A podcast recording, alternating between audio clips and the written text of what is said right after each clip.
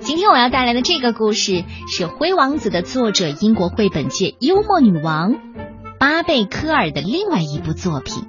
这可是他一九九八年的代表作呢，《臭毛病》，由范小新翻译，启发绘本向我们推荐。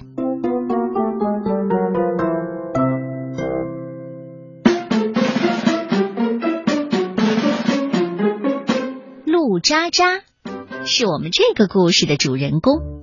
陆渣渣是个没有教养的小魔怪，他有一些让人特别恶心的臭毛病，比如说打嗝了、放屁了，还有吐唾沫。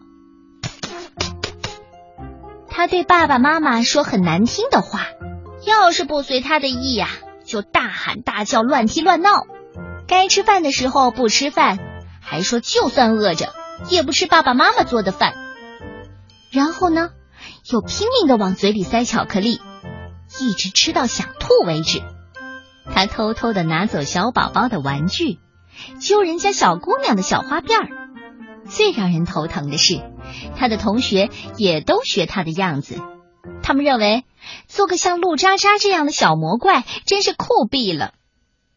你可以想象他的老师有多崩溃吧？别的爸爸妈妈对陆渣渣的爸爸妈妈说：“哦，看在老天的份上，管管你的女儿吧。”小的是，陆先生是一位有疯狂想象力的科学家，他开始行动了。他为女儿做了一件臭屁回收服，一个打嗝塞。一个防踢防叫拐脖的管子，一件不许小偷小摸的连身衣，哦，还有一个喷水花变木偶，看你还怎么使坏！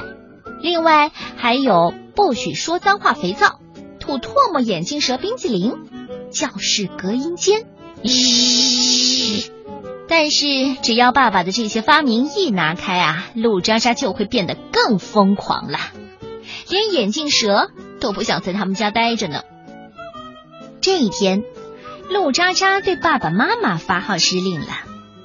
我说：“我的生日就要到了，我要热热闹闹的过生日。”哦，当然了，亲爱的，我们会把一切都搞定的。陆渣渣的小魔怪朋友都来参加派对了，家里马上变成了垃圾场。这时候，咚咚咚，敲门声响起了。一群特别大、特别大的魔怪闯了进来，他们把聚会搞得一团糟，吐唾沫、大喊大叫、乱踢乱闹、放屁、呕吐，闻起来比小魔怪还要臭呢。哎呀，陆渣渣和朋友们吓呆了。陆渣渣哭着问：“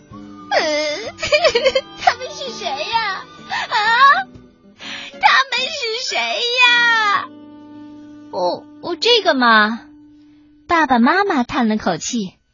他们从前呢也是小孩，跟你一样爱捣蛋，所以长大之后呢就变成大魔怪了。大魔怪们把生日会上所有的食物吃得一干二净，离开的时候呢还把陆渣渣的礼物一扫而光。